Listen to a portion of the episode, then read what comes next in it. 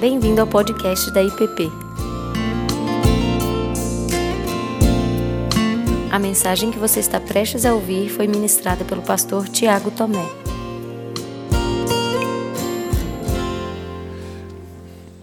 Romanos 12. Já lemos um verso desse texto.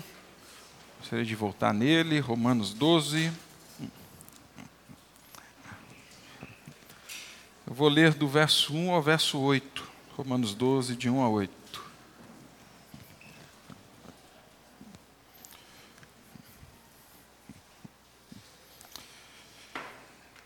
Diz assim: Rogo-vos, pois, irmãos, pelas misericórdias de Deus, que apresenteis o vosso corpo por sacrifício vivo, santo e agradável a Deus, que é o vosso culto racional. E não vos conformeis com este século, mas transformai-vos pela renovação da vossa mente, para que experimenteis qual seja a boa, agradável e perfeita vontade de Deus. Porque pela graça que me foi dada, digo a cada um dentre vós que não pense de si mesmo além do que convém. Antes, pense com moderação, segundo a medida da fé que Deus repartiu a cada um.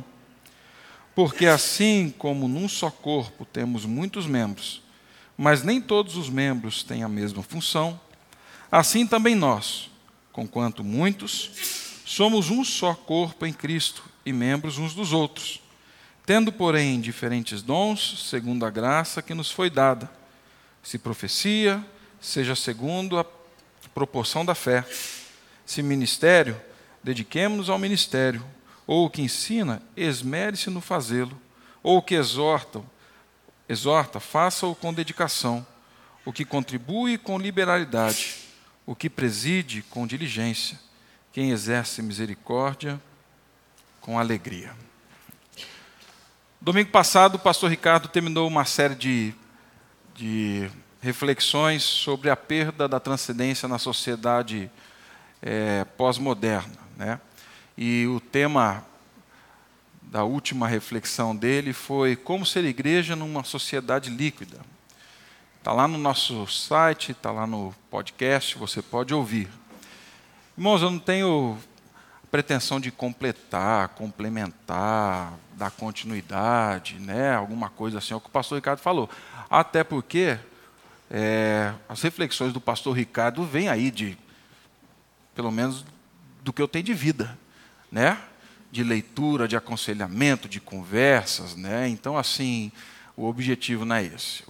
Mas o caminho que eu gostaria de traçar com vocês era pegando parte da reflexão que ele fez no final da última da última reflexão aqui da última aula, onde ele falou da importância da vida comunitária. O resgate da transcendência na vida comunitária.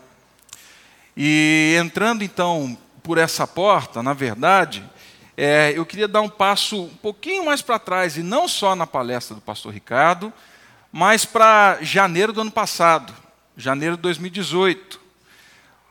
Não sei se vocês lembram, mas nós seguimos em janeiro de 2018, pelo menos começamos, algumas reflexões sobre o tema Aprendendo a Ser Igreja. Olhamos para Pedro, no capítulo 2, no verso 18 e 19, onde ele fala de identidade e propósito. Né? Ele fala que nós somos povo de Deus, e logo em seguida ele fala do propósito, para que proclamássemos as virtudes daquele que nos chamou das trevas para a luz. Em seguida, nós viemos para Romanos, tá? logo no comecinho de janeiro de 2018. E aí então nós paramos aqui no verso 1 e no verso 2 de Romanos, entendendo esse chamado, esse convite de Paulo para nós sermos igreja. Não fica tão distante assim, porque verso, os versos que nós vamos olhar e que nós olhamos lá atrás, eles parecem que têm começo, meio e fim. Romanos 1 e 2, ele fala da nossa entrega a Deus no contexto comunitário. Capítulo 11, e o que vai se desenvolver depois fala de contexto comunitário, fala de vida comunitária. Mas ele fala da nossa resposta a Deus. Do verso 3 ao verso 5, Paulo vai falar agora da nossa entrega ao outro. da nossa entrega dentro da própria comunidade, como nos relacionamos. E depois, no verso 6 ao verso 8, ele vai falar para mim e para você de como nós agimos com os nossos dons dentro da própria comunidade em resposta a Deus e em resposta ao outro. O texto, então, ele tem uma, uma divisão muito clara, ela é muito, muito direta. E assim como Romanos 12, essa palavrinha portanto que nós lemos aí, ela é uma dobradiça entre as argumentações de Paulo e agora toda a prática da igreja. O verso 3 é a dobradiça daquilo que nós olhamos em janeiro de 2018. E eu não lembro. É um belo convite para você voltar lá no nosso podcast e, e ouvir, tá bom? Enquanto você está dirigindo, enquanto você está caminhando. Mas é a dobradiça entre essa resposta a Deus e a resposta agora à, à vida comunitária. Mas antes de entrar no verso 3, que é o que nós vamos olhar hoje, é importante a gente dar aquela recalibrada, aquela reorganizada no GPS bíblico, para a gente saber assim direitinho o que está acontecendo, o que, que Paulo está falando, enfim. É, a carta aos Romanos ela foi escrita por Paulo, mas diferente de todas as outras, a igreja de Roma, para quem Paulo destina a carta, ela não foi fundada por Paulo. A igreja de Roma foi fundada por pessoas que ouviram o evangelho de Paulo, foi fundada por pessoas que ouviram dos apóstolos o evangelho, mas Paulo mesmo nem havia estado lá quando escreveu, quando escreveu essa carta. A igreja, então, ela tinha sido estabelecida por irmãos diferentes que mudaram de inúmeras cidades do Império Romano, judeus, gentios e até romanos, que foram para a capital, e nessa cidade, com muita diversidade, com uma cidade multicultural, ali então o Evangelho encontra o seu espaço e ele começa a crescer e igrejas começam, começam a surgir. Da onde a gente chega a essa conclusão? Se você olhar lá para o verso, para o capítulo 16, o finalzinho de Romanos, você vai ver assim Paulo dando uma recomendação para inúmeras pessoas. Né? Nomes que talvez você não gostaria de colocar no seu filho, por exemplo. Mas eles estão lá. E esses nomes falam de judeus, gentios e romanos. São irmãos talvez que tenha a igreja reunida nas suas casas, porque eram igrejas pequenas, e que congregavam pessoas totalmente diferentes. O objetivo de Paulo na carta aos Romanos não é só essa defesa, essa defesa da fé, como alguns hoje dizem, né, da, da fé verdadeira, radical, o objetivo de tudo aquilo que Paulo fala, até mesmo da radicalidade, da ortodoxia, da teologia, tem um objetivo. O objetivo é ensinar a igreja de Roma nessa, nessa vida multicultural a ser igreja de Cristo. O objetivo de Paulo é fazer com que esses irmãos, entendendo a graça de Deus, consigam viver na vida comunitária entendendo que são pessoas diferentes, vieram de contextos diferentes, vieram de histórias diferentes, mas todos eles estão debaixo da graça e do sangue de Cristo, e isso os faz igreja. Não era ser judeu, não era ser romano, não era ser gentio que definia a forma agora como ele ia se relacionar. A forma como ele ia se relacionar era a graça de Deus. Então, toda a defesa da graça em Romanos, ela não é somente a, o objeto de alegria da vida do cristão. Toda a defesa da graça de Paulo aos Romanos, ela é também o meio pelo qual os cristãos agora vivem a vida comunitária eles não são só receptáculos da graça, eles são condutores da graça. E Paulo está argumentando forte isso até o capítulo 11. Nenhuma diferença separava, então, esses irmãos tão diferentes. nós somos uma igreja que desde o seu nascimento, tá? Ela persegue algo, isso está declarado. Nós perseguimos relacionamentos comunitários íntegros e maduros. A IPP persegue isso. Não quer dizer que é fácil, não quer dizer que nós conseguimos ou que nós chegamos no ápice. Mas nós perseguimos isso daqui. Nós queremos ser uma igreja zelosa de uns para com os outros. Queremos ser uma igreja que serve, que cuida, que nutre, que exorta, que corrige, que consola, que fortalece na fé, que anima os nossos irmãos a caminharem em santidade, olhando para aqueles mais experientes olhando para testemunhos de fé. Nós, queremos ser essa igreja, nós perseguimos isso. Quando nós falamos de comunhão aqui na IPP, nós não falamos somente de uma boa conversa, embora muitas vezes ela fique só na boa conversa.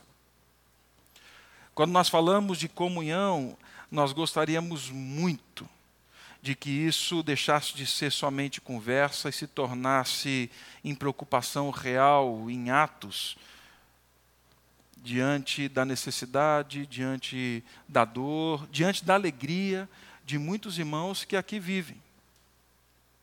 Que a comunhão extrapolasse somente os nossos encontros, que ela chegasse no ponto da minha preocupação real com a fé do outro, com a fé do meu irmão, com a fé daquele que está no meu pequeno grupo. Que essas coisas acontecessem.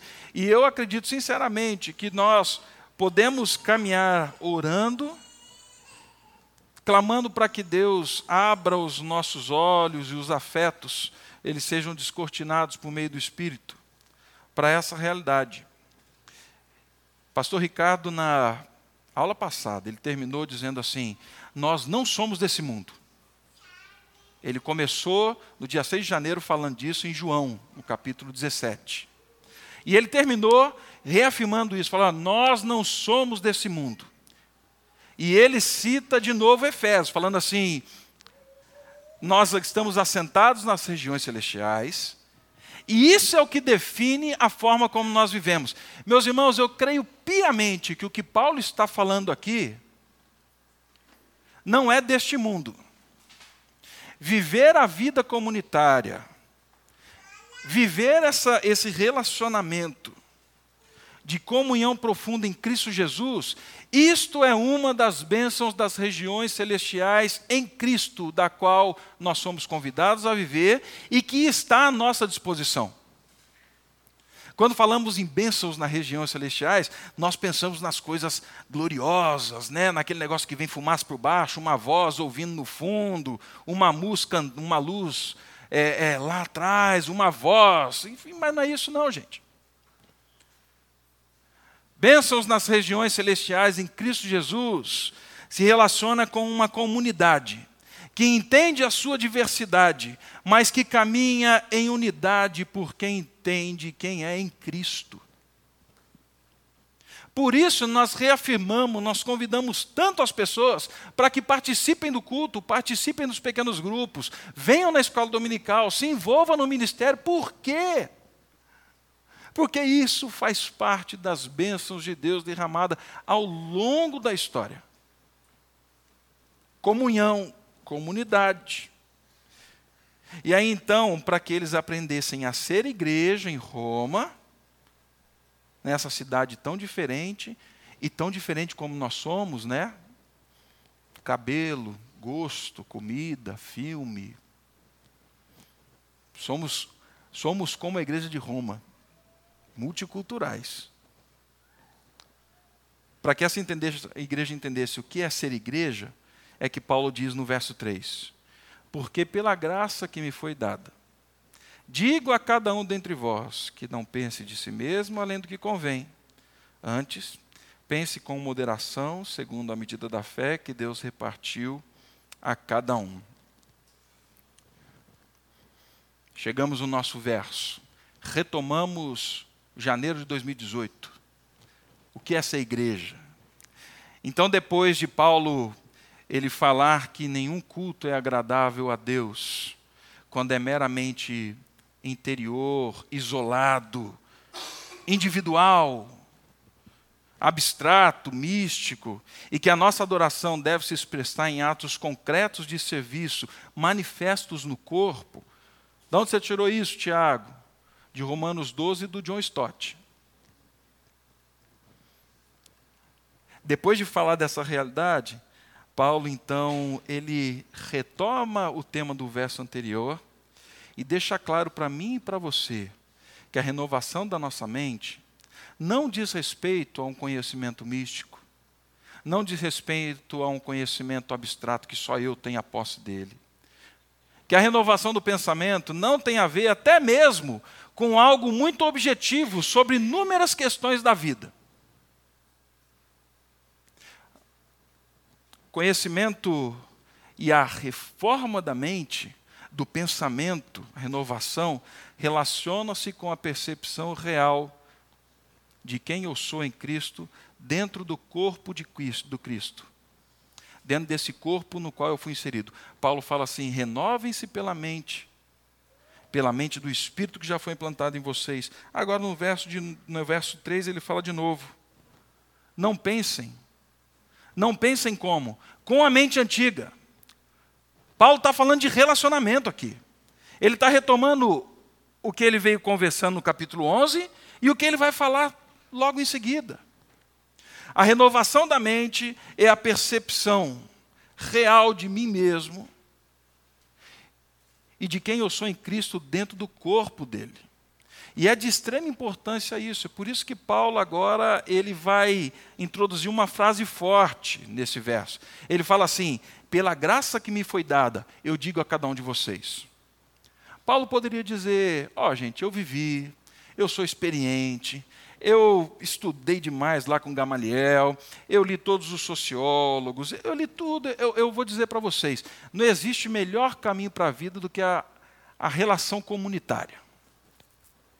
Mas não, o argumento de Paulo é só um. Ele fala assim: agora eu vou dizer para vocês, pela graça. Eu vou dizer para vocês algo em nome da graça, do amor transbordante de Deus, que foi dado livremente, sem que vocês e eu merecêssemos, e algo que a gente não pode reembolsar. O que eu digo para vocês é em nome da graça. Paulo deixa claro que a mensagem que ele tem agora não é de convicção própria, vem de fora, vem de uma autoridade que não está nele. Os estudiosos de Romanos vão dizer que, quando Paulo fala que eu digo para vocês agora é pela graça, é, a expressão é tão forte quanto a dos profetas hebreus, quando chegavam diante do povo e diziam assim: Assim diz o Senhor. Quando Josué, Moisés e outros mais se colocavam diante do povo, falavam assim: Eu tenho algo a dizer a vocês, mas isso não é de mim eu quero dizer para vocês: assim diz o Senhor, o Deus de Israel. A convocação de Paulo aqui no verso 3 do capítulo 12 de Romanos é mais ou menos nesse tom. E é nesse tom em que a vida comunitária pode ser vivida. É somente nesse tom que nós podemos ouvir, aceitar e acolher tudo o que acontece dentro da vida comunitária. Graça para Paulo não é só chave hermenêutica para compreender a salvação dele. Não é só o meio pelo qual ele compreende como ele foi aceito por Deus. Eu, Tiago, fui aceito por Deus. Não. Graça para Paulo é o poder mediatório no Espírito Santo de Deus das relações entre aqueles que dizem chamar Deus de Pai. Graça é muito mais do que é o objeto da minha salvação, é o meio pelo qual Deus me salva. Não. É o meio pelo qual Deus me faz viver em comunidade. É o poder mediatório. É nesse ambiente que as coisas vão acontecer. E o segundo aspecto dessa frase de Paulo é que, embora ele esteja falando para pessoa, para uma comunidade, ele, ele aqui quer tocar em alguns indivíduos. Ele fala especificamente para alguns aqui, né? Porque pela graça que me foi dada, digo a cada um dentre vós: ouçam todos, ouçam. Essa frase entra em conexão com a mensagem que segue. Para mim, na carta, é porque dentro da igreja de Roma existiam inúmeras, inúmeros problemas relacionais pequenos. No capítulo 14, por exemplo, nós vemos essa briga entre os mais fortes e os mais fracos, a opressão entre os mais fracos, para com os mais fracos, enfim. Mas existia ciúme mesquinho, sentimento de inferioridade, falsa elevação de alguns certos, de alguns ou de outros. E aí Paulo vai dizer o seguinte: olha, a graça ela é o meio pelo qual você foi enxertado nesse povo. A graça é o caminho para a nova vida, mas a graça é o meio pelo qual você vive em comunidade. E vai ser só pela graça de Deus, entendendo essa graça e consciente da graça que te foi dada, é que você vai conseguir se relacionar com o outro. E aí ele fala então que a pessoa deve contribuir com a comunidade em primeiro lugar, aprendendo a pensar de forma correta, aprendendo a se ver de forma correta diante do corpo de Cristo. Porque não tem como me relacionar bem com a comunidade se eu não entendo a graça e se pela graça eu não consigo me ver dentro do corpo. E aí ele fala de três, então, três pontos aqui para mim ah, fundamentais primeiro lugar, ele fala sobre o orgulho. Você pode olhar comigo aí. Ele vai dizer assim no verso 3: Digo a cada um dentre vós que não pense de si mesmo além do que convém. Paulo está falando aqui de orgulho. E veja bem, Paulo não fala para o romano, para mim e para você, para a gente não pensar na gente. Não é isso que ele está falando. O que Paulo está falando é: não pense em si mesmo além do que convém. Não pense de si mesmo além do que convém. Meus irmãos, é certo que todos nós precisamos, em alguns momentos, de admoestação para a gente não pensar mais sobre a gente mesmo do que o que a gente deveria. Né? É, uma ilustração que sempre está no meu bolso, né? No jiu-jitsu, eu sempre encontro alguém que me coloca no meu lugar e que me faz pensar que eu não sou tudo aquilo que eu penso que eu sou. Com esse tamanho todo. E normalmente, né, o mestre usa um algoz desse tamanho assim, para me colocar no meu lugar. E aí termina, tá todo mundo olhando, falando assim: "Ei, Tiagão, hein? É certo que a gente precisa. A gente precisa de gente que caminhe com a gente, que admoeste, para nós não termos uma opinião injustificada ou exagerada da nossa importância pessoal, da nossa grandeza, do meu título, da minha força, em detrimento do corpo. Isso é fato. Porque nós somos constantemente tentados a a colocar, a nos colocar no centro de tudo, a dar mais crédito a nós mesmos do que realmente é devido. E aí, nessa série de reflexões com o pastor Ricardo, ele veio resvalando numa, numa palavra ou outra sobre essa quebra do orgulho, sobre o nosso orgulho, sobre a nossa altivez, sobre a forma como nós somos dominados por um orgulho cultural, é? E nós fomos alertados sobre isso. O ponto que eu quero ressaltar então aqui é exatamente a frase como ela está aqui. Para a gente não pensar da gente mais do que seja apropriado, mais do que seja necessário, mais do que realmente eu sou. Mas como é que eu faço isso, Tiago? Como é que a gente dá esse passo aqui, né?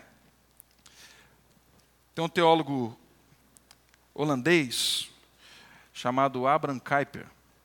E o Kuyper, ele num, num livro pequeno assim, é o primeiro é, teólogo reformado que eu vi escrever um galalau assim de 800 páginas sobre a obra do Espírito Santo. Né? Normalmente, reformado não escreve sobre isso não, e ele escreveu assim. Né? E aí, logo no comecinho do livro, lá pela página 60, 70, ele vai falar para mim e para você que a melhor forma de nós nos conhecermos é saber e conhecer como nós fomos conhecidos por Deus. Eu não encontro em mim o referencial para saber quem eu sou, mas é olhar para as Escrituras e pensar e descobrir qual é a forma pela qual eu fui conhecido por Deus e continuo sendo conhecido por Deus. Efésios 2 dá para a gente uma descrição disso. Nós éramos o quê? Inimigos de Deus. Nós estávamos distantes de Deus. Nós andávamos segundo o pensamento da nossa geração. A forma como nós entendemos, entendíamos o mundo era uma, e nós éramos realmente assim inimigos de Deus. Mas Deus, em Cristo, nos perdoou. E em Cristo nos reconciliou. E em Cristo nos deu nova vida. E em Cristo nos fez filhos. E em Cristo nos preparou para as boas obras. Quer saber como se conhecer a partir desse movimento, como Deus nos conheceu? Meus irmãos, todos nós éramos pecadores. Todos nós lutamos ainda com algumas questões que estão bem mais internas no coração e na mente. Algumas até das quais nós em algum momento falamos assim, eu não imaginava isso. Que vergonha. Mas também nós fomos conhecidos por Deus em Cristo. Então, tudo aquilo que está sendo restaurado, refeito, tem a ver com essa obra reconciliadora de Deus, essa obra que Ele está refazendo todas as coisas. Quer saber como você se conhece? É olhando para a obra de Cristo e sabendo que quando Deus olha para você, Ele te vê, mas Ele te vê coberto pelo sangue do Cordeiro.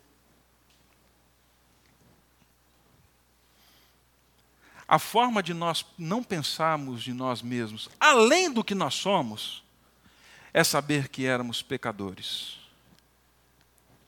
É saber que nós éramos inimigos de Deus e, por sermos inimigos de Deus, éramos inimigos de toda a sua criação. É saber que, pela graça de Cristo, e só pela graça de Cristo, não é mérito meu, não é mérito seu, Ele nos chamou, Ele nos trouxe para Ele. É saber que, pela graça, ele continua agindo na minha vida, assim como continua agindo na sua vida. O que não dá é no contexto comunitário, nós agimos como os fariseus quando Jesus curou aquele homem paralítico. Depois que os amigos fizeram todo o esforço, subiram a maca, desceram o camarada, ele volta andando para casa com a maca. Enquanto ele estava andando, o que, que aparece? Aparece um bando de fariseu falando assim: Rapaz, a gente sabe que você é paralítico, mas não pode carregar a maca no dia do sábado, tá? Quem te curou? Isso aí. Está uma casa cheia de gente ali, ó. Conversa com o homem lá. Às vezes nós caminhamos na igreja, no contexto comunitário, olhando muito mais para a maca do que para os milagres que Deus tem feito na vida dos nossos irmãos. Se eu sou conhecido pelo sangue de Cristo, eu devo conhecer o outro pelo sangue de Cristo. Se eu sou exortado, e devo ser exortado, como sou muitas vezes por irmãos da igreja, todos nós devemos ser exortados em nome de Cristo. Não pense de si mesmo além do que você é. Se veja em Cristo. Só isso. O segundo ponto que ele fala é, continua na mesma linha. Ele fala sobre agora ter uma percepção saudável. Ele, ele fala em algo aqui numa, em algo mais positivo, talvez. Antes, pense com moderação sobre si mesmo. Pense com moderação. Essa percepção real vinda da identidade de Cristo, da mente renovada, da mente que não é conformada com esse século, ela ela nos ajuda e ela nos salva dessa pressão social que hoje nós vivemos. Né? Antigamente era o penso, logo existo. Hoje é sou visto, logo existo. Na verdade, hoje é um pouquinho mais. Hoje tenho tweets e likes e sou visto. E aí eu sou existo. É... Muitos dos nossos estão padecendo disso, gente. Muitos estão padecendo disso. E saber quem nós somos em Cristo não é uma percepção sensata. A mim e a você, de quem Deus nos chamou a ser. O equilíbrio, então, para não pensar de si mesmo, além do que você é, mas pensar com moderação, é determinado pela graça de Deus, pelo sacrifício de Cristo e pela obra de Cristo. Esse é o único padrão, essa é a única régua, essa é a única medida. Se nós nos conhecemos como nós somos conhecidos por Deus, os nossos relacionamentos na igreja vão ser diferentes. Ah, vai ter mais misericórdia, vai ter mais compaixão, vai ter menos piadinha que fere e que mata e que abre aquele buraco que sangra o ano inteiro. Vai ter também acolhimento para perceber que aquilo que eu faço e aquilo que eu ando fazendo não está legal. Vai mudar. E aí então nós não vamos nos atrever a pensar em nós mais do que deveríamos, mas também não pensar em nós menos do que deveríamos.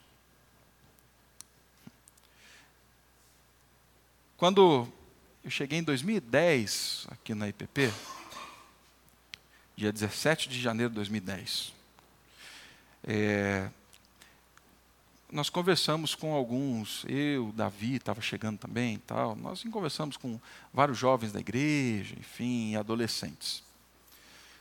É, alguns adolescentes, na época, falaram assim: Ah, pastor, é difícil a gente se envolver, assumir algumas coisas na igreja, né?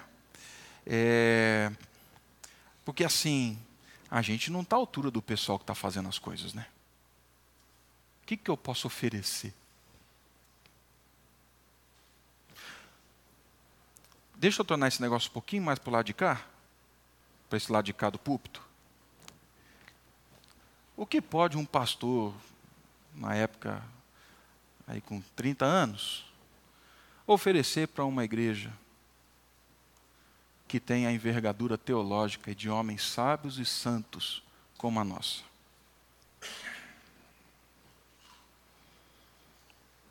Que pode oferecer um, um Zé Mané, nascido lá na Vila Cristina, em São José dos Campos, que estudou no Palácio da Vida, depois passou um tempão morando no meio do mato, para uma igreja na capital da cidade.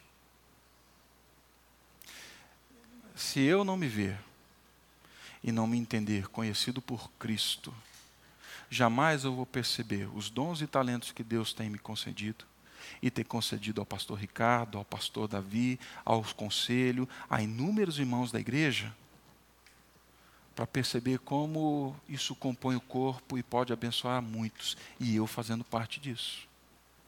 Mas na medida em que eu me comparo com um, com o outro, e a brincadeira logo do começo era para chegar aqui, né? Não tem como, gente, eu me comparar com isso.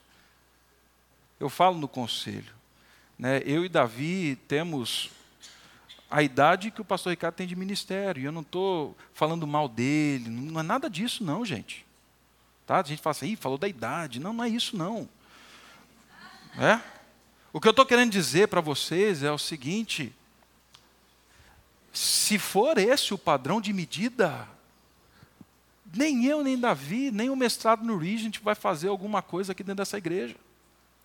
A medida é como a graça nos fez um, a medida é como a graça nos constituiu igreja, a medida é como a graça nos trouxe, como a graça nos reúne como corpo, percebendo quais são os nossos dons, talentos e assim manifestarmos a graça de Deus dentro de Brasília. Mas não tem como viver nessa comparação. Então, meu irmão, para de achar que você não tem nada para oferecer. Olhando para outro. Deus em Cristo te chamou. A graça te salvou, mas a graça é o meio pelo qual você entra nessa comunidade, você abençoa essa comunidade com seus dons e talentos, com aquilo que Deus colocou, da maneira como Deus te fez. Envolve luta, é lógico que envolve luta. Envolve ajuste, um aqui, outro ali, é lógico que envolve. Mas é por isso que Paulo fala: se vocês não olharem para Cristo Jesus, que é o doador e o autor da graça, vocês não vão conseguir.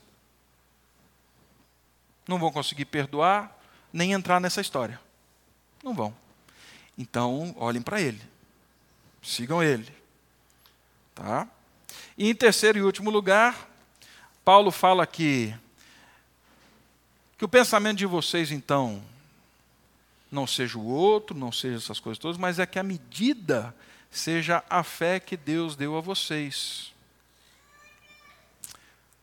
A comunidade cristã, ela nos liberta de nos compararmos com os outros, ela nos liberta da necessidade de ter importância própria para provar que eu sou algo, porque a medida do relacionamento é a medida da fé que Deus tem nos dado.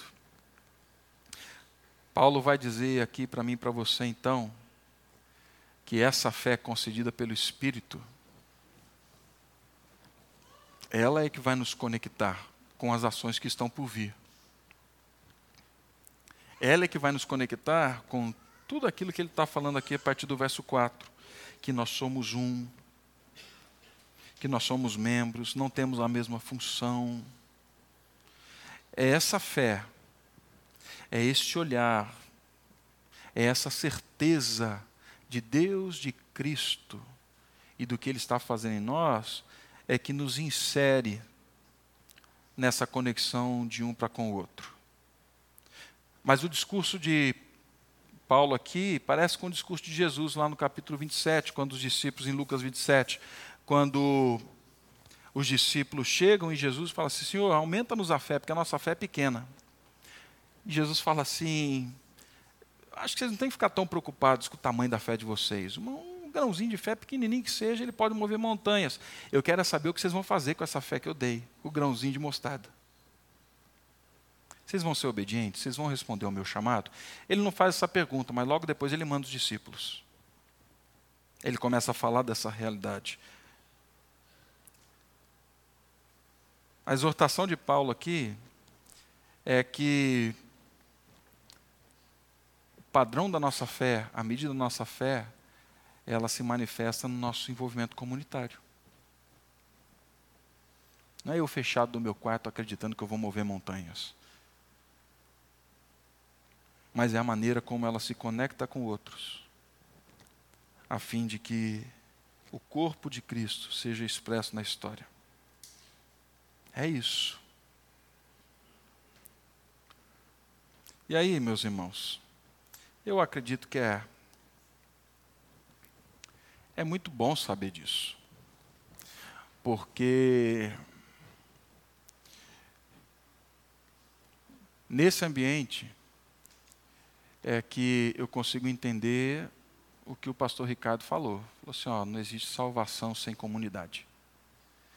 É o que Cipriano falou lá no século III, né? Não existe salvação fora da igreja. Não existe salvação sem vida comunitária. Porque ela não é só um meio pelo qual eu entro na vida eterna. Ela é o poder mediatório para que eu possa viver a renovação da mente, saindo de uma identidade isolada e entrando numa identidade comunitária, real, plausível. Então,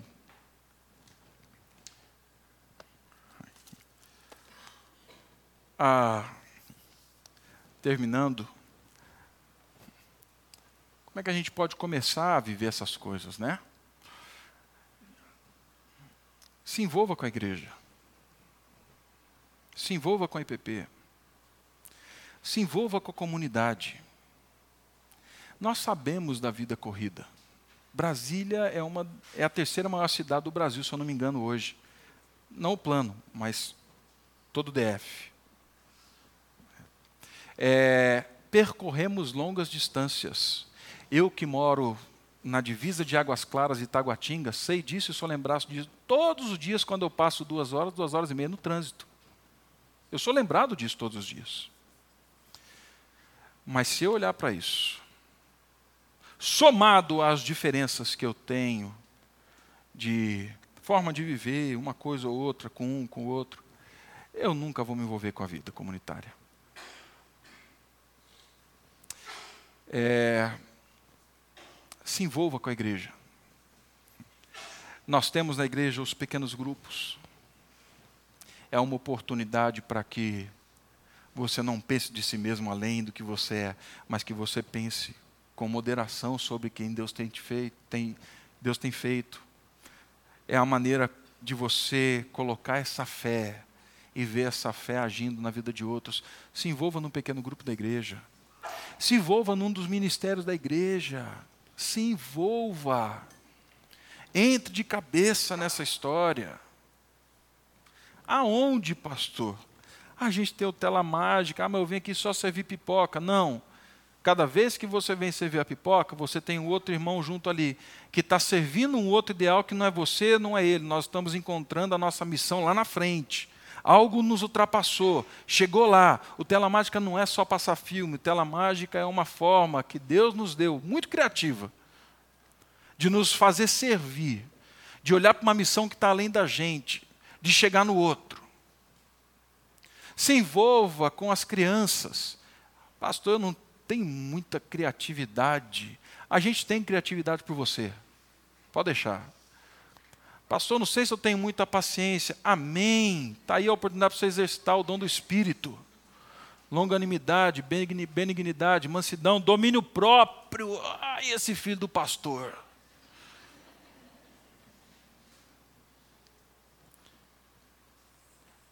Constantemente nós precisamos de gente com percepção musical para tocar? Não, para a mesa de som. É tão simples, né? Fica ali um culto, apertando um botãozinho e soltando o outro para você ver o que acontece. Aperta um botão errado. Que dó. A projeção. Eita, eu apertei uma linha que não era outra. De repente a igreja toda parou de cantar porque eu não apertei o botão certo. Ih, pastor, está espantando, não está trazendo. O que eu estou querendo dizer para você é que nós precisamos de pessoas. Porque a comunidade não existe só com pastor e presbítero e diácono. A comunidade existe com a presença de todos. Em todas as áreas. Paz, a hospital de apoio, o Tudo isso são meios de louvar a Deus. Tudo isso é meio da gente se ver parte de um corpo. Tudo isso é meio da gente se ver parte de uma do corpo de Cristo.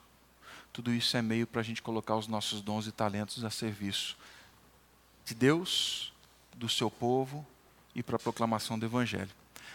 Termino com autorização. Um exemplo do senhor Amauri. O senhor Amauri, aqui da nossa igreja, ele é dona Tânia. No, acho que no culto de ação de graças, dois anos atrás, três anos atrás, esse púlpito estava bem aqui, assim, central, assim, e o senhor Mauri veio aqui.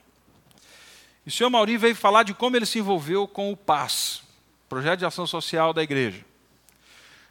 O senhor Mauri, ele é um doutor em literatura, foi professor do UNB a vida toda, escreveu inúmeros livros, acho que ninguém sabe disso. Um senhor, dona Tânia, senta ali naquele cantinho bem quietinhos. O Mauri é um monstro da literatura. Acredite, quando você vê aquele senhor simpático, você fala assim, por trás tem um monstro. Mas é da literatura. O senhor Mauri falou assim, eu não tenho jeito com criança. Mas aí eu vou me envolver com esse tal de paz, vou vir aqui. Aí ele veio numa terça-feira, chegou aqui, estava, acho que a Cristina, eu acho que a dona Helena, não sei se estava, estava a dona Helena, tinha mais alguém aqui. E quando ele chegou, elas tinham que tratar de alguma coisa, de alguma família que estava precisando de um apoio. Aí a Cristina falou assim: Senhor Maurinho, nós temos essa caixa aqui para ajustar. Pum! E ele ficou olhando, e ele abriu a caixa e não tinha nada mais, nada menos do que saias usadas de mulheres para serem dobradas. E ele falou aqui na igreja, gente, aqui, traz esse púlpito aqui, que num primeiro momento, na mente dele passou. Peraí, eu estudei minha vida inteira. Eu fiz doutorado. Eu fiz o pós-doutorado para dobrar saia usada. Mas aí ele continuou falando assim: na medida em que eu fui obediente a Deus, me vi em Deus dentro dessa comunidade e continuei dobrando aquelas saias, eu entendi o que estava acontecendo. E ele falou assim: Eu comecei dobrando saias e terminei servindo a Deus e servindo o outro.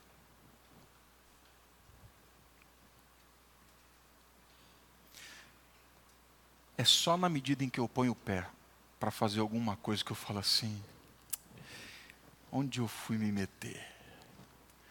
É que você vai ter a doce alegria que Romanos convida a gente a ter de falar assim: eu faço parte de uma comunidade e dobrar a saia faz sentido. Faz todo sentido.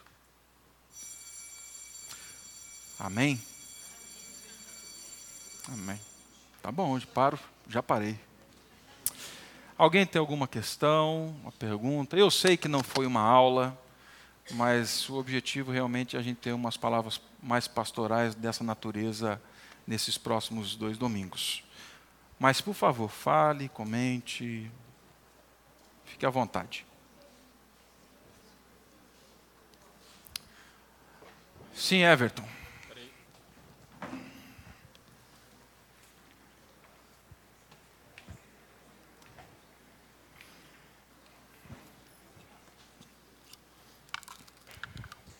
Bom dia. Bom dia. É uma palavra que fica sempre é, presente quando eu escuto uma, uma fala dessa, Tiago, é a intencionalidade. O que, que nós fazemos tem. A gente tem que ter intenção.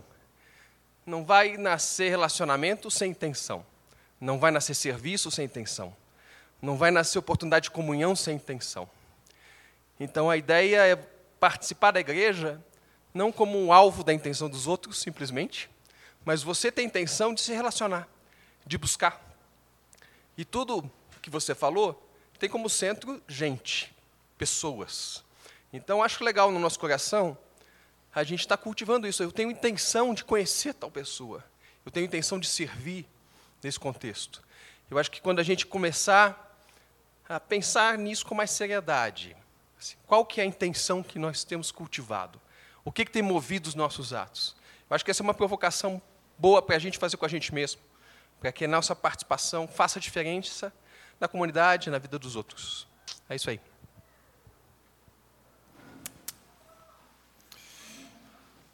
Celso, lá atrás, por favor.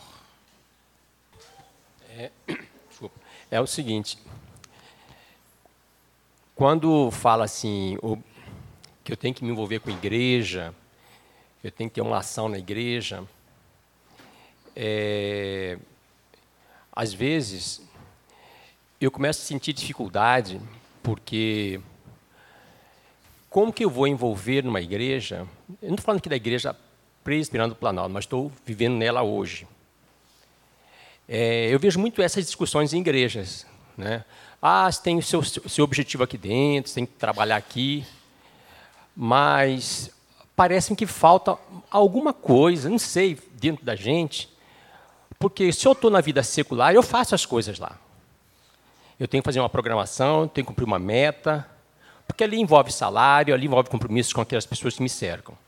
E quando se fala em igreja, é algo espiritual, é algo meio eterno, aquela coisa que nós colocamos assim, e eu vou levando. Aí passa um ano, passa o outro. Mas eu vi agora aqui na apresentação, aqui eu vi que um, tem um missionário que trabalha com futebol.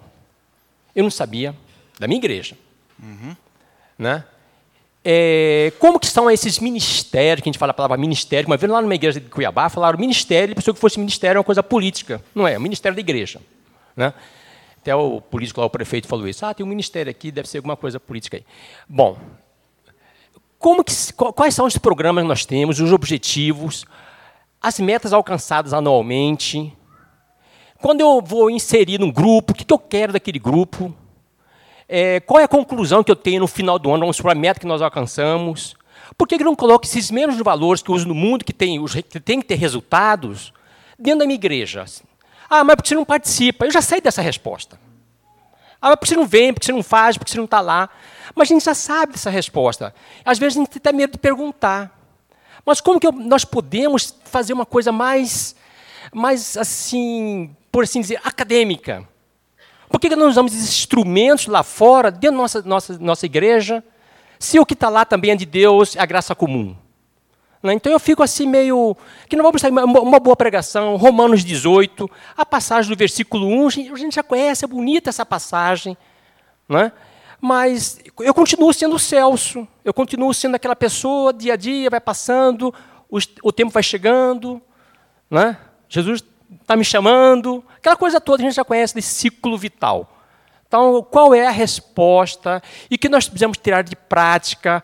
Quais são as programações da igreja para este ano? O que eu posso encontrar no final de 2019 ou em julho? Então, isso que eu queria saber para mim, é para o Celso.